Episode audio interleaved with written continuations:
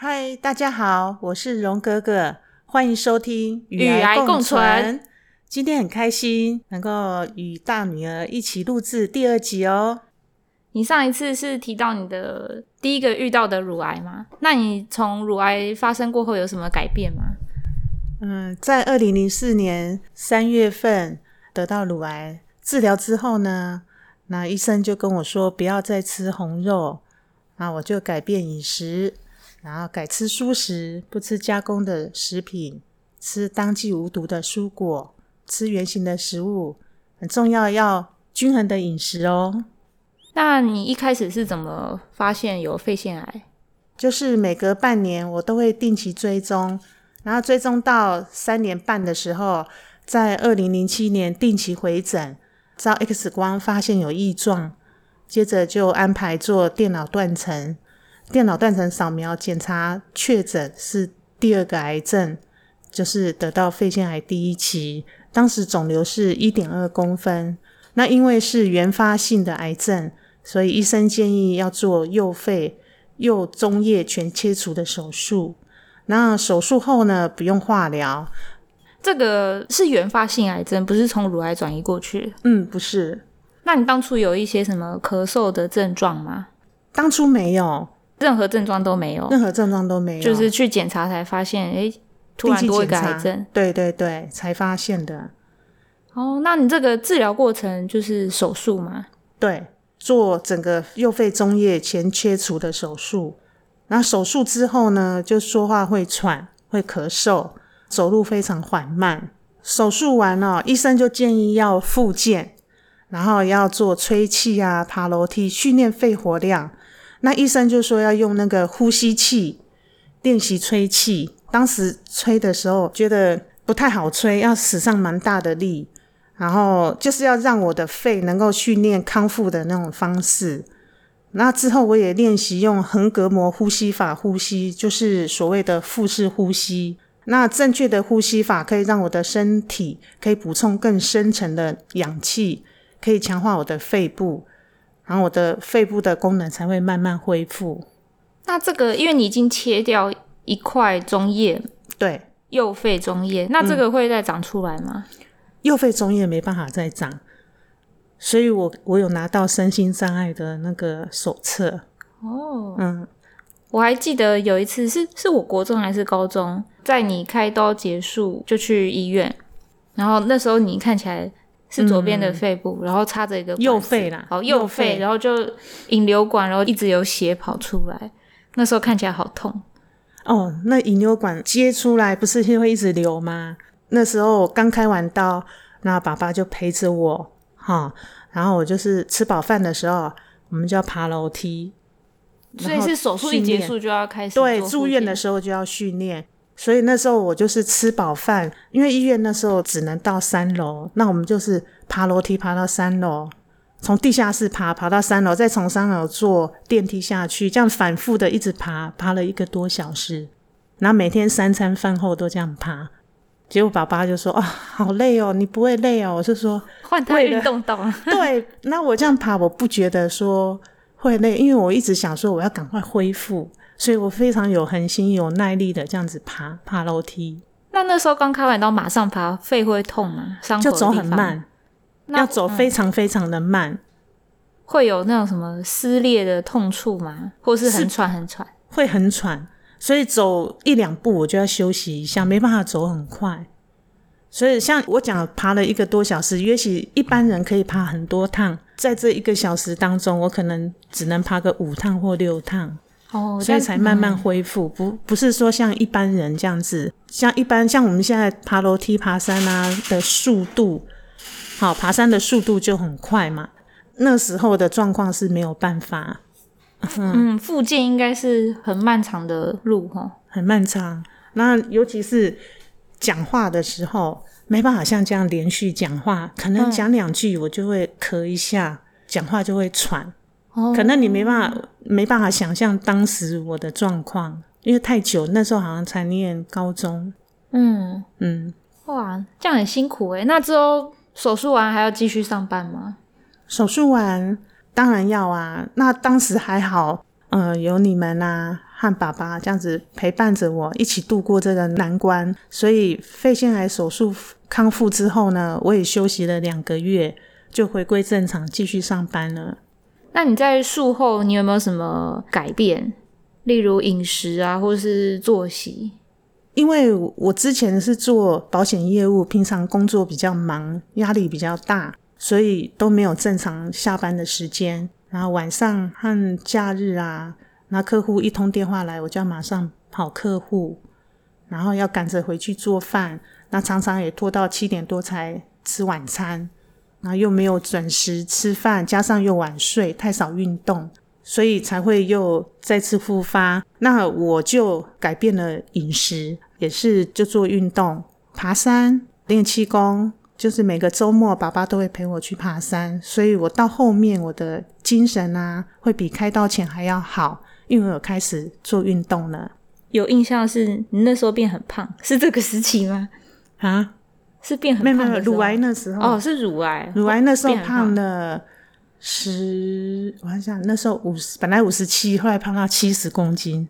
哦，是那时候胖了十三公斤。对，是因为开刀完，然后一直进食，没有就休养。那时候休养比较久，七个月。哦，嗯，所以就整个就胖起来，然后又吃红肉。那时候在治疗期间，那运动的又少。那这是肺部开刀的话，因为我有大量的运动，像爬山，就会消耗比较多的体能。所以就比较不会那么胖。嗯，哎，那你在知道你得到肺癌的时候，你心里有什么想法吗？嗯，当得到肺腺癌第一期的时候，有一个小插曲，就是我们刚好买人生的第一间房子，就这里，我才付了那个定金，和爸爸讨论想要退订。当时会有负面的情绪，担心身体有什么状况啊，就跟售屋小姐说，我想要退房不买了。然后他跟我讲说，他不是为了他的业绩，他就劝我说，我们这边的住家环境很好，那你为何不住进来之后，也许我的身体就会慢慢恢复啊？当时我就静下心想一想，我就转念往正向的去想。后来跟爸爸讨论，就说我们还是买下这间房子了。那我们终于有这个温暖的家。那你在术后之后有没有什么改变吗？术后之后啊，为了要练习肺活量啊，所以我每天呢就有安排练气功嘛，然后我还有去学陶笛，吹吹陶笛啊，唱歌，弹乌克丽丽。那我也会安排去做自工，常和家人啊、好友啊一起去露营，接近大自然呐。那有大家的陪伴，我的心情、个性就变得更开朗了。那你可以讲一下当初为什么会想要学陶笛这个乐器吗？选陶笛的话，是因为我刚好结拜大姐嘛，大姐她邀我一起去学陶笛，因为她每次看到我就觉得我的心情不好。那我也刚开完刀嘛，那肺活量不是很好，所以呢，她就想说找我一起去学习，然后也离我们家很近，所以我就去社大去上课。后来学个大概三四年左右。那大家就说：“哎，我们来去考街头艺人证照啊！”我们就一起团体五个人就一起去考，那也很幸运考上啊。最后我就和那个结拜大姐，我们就一起去考两人的团体的证照，还有个人的接艺证照，那也考到了。平时我们会到养老机构或日照中心去做公益演出，那圆了小时候想要学音乐的梦想。那现在想做什么就去做，不要留下遗憾。嗯，那你刚刚提到那个气功，可以再多解释一下？嗯，那时候我就是一直想要去寻找能够让我肺部增强的运动，所以在二零零八年一个偶然的机缘下，那我就认识一个李师姐，真的很感谢她让我接触到道家的养生气功。那这个。功法可以让我的心肺功能啊提升我的免疫力，加上我很认真的练功，然后练一阵子，李师姐看我的体力慢慢提升，建议我可以去爬山。是她一开始陪着我一步一脚印教我怎么去爬。那因为我从来没有爬过山，对我来讲是一个挑战，所以我们先从简单的山去爬，像在大溪有一个福岩山登山步道，我们就从那边先爬。然后经过一个月之后的腿力。也比较好了，那也感谢中立道场周师兄就带领我们爬终极山哦，这真的是一个挑战。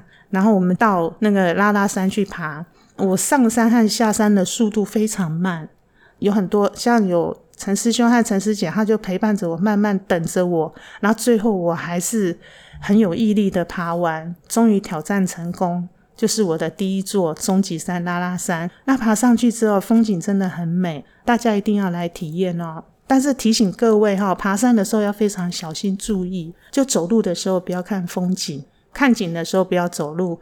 那我亲眼目睹有人摔下去，很可怕。然后就是在照相的时候啊，可能没有注意往后退，被拍照的人往后退，他就不小心就滑落下去。那时候我们是经过巨木群步道的时候，然后当时有救难人员正在抢救，啊，所以拍照的时候大家要非常注意哦。那你爬山都是有跟别人一起去吧？都有都有，都跟师兄师姐们一起，大家有伴，也可以互相照料。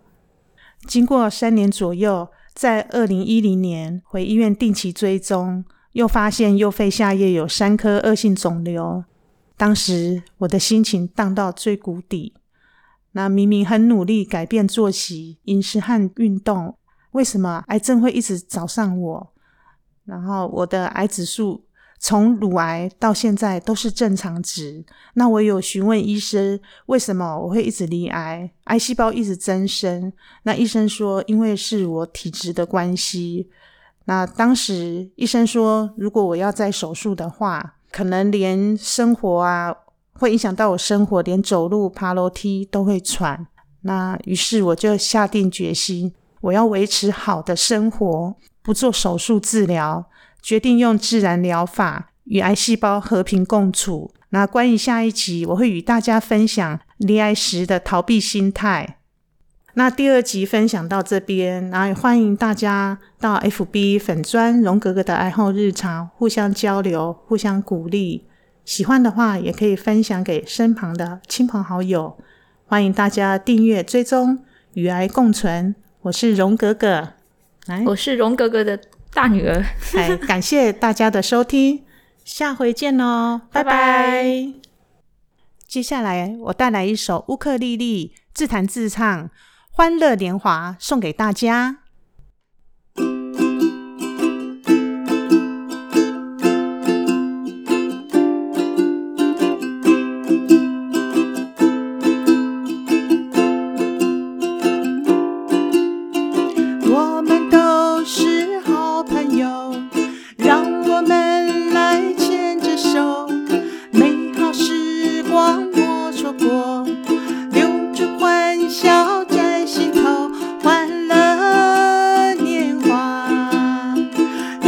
要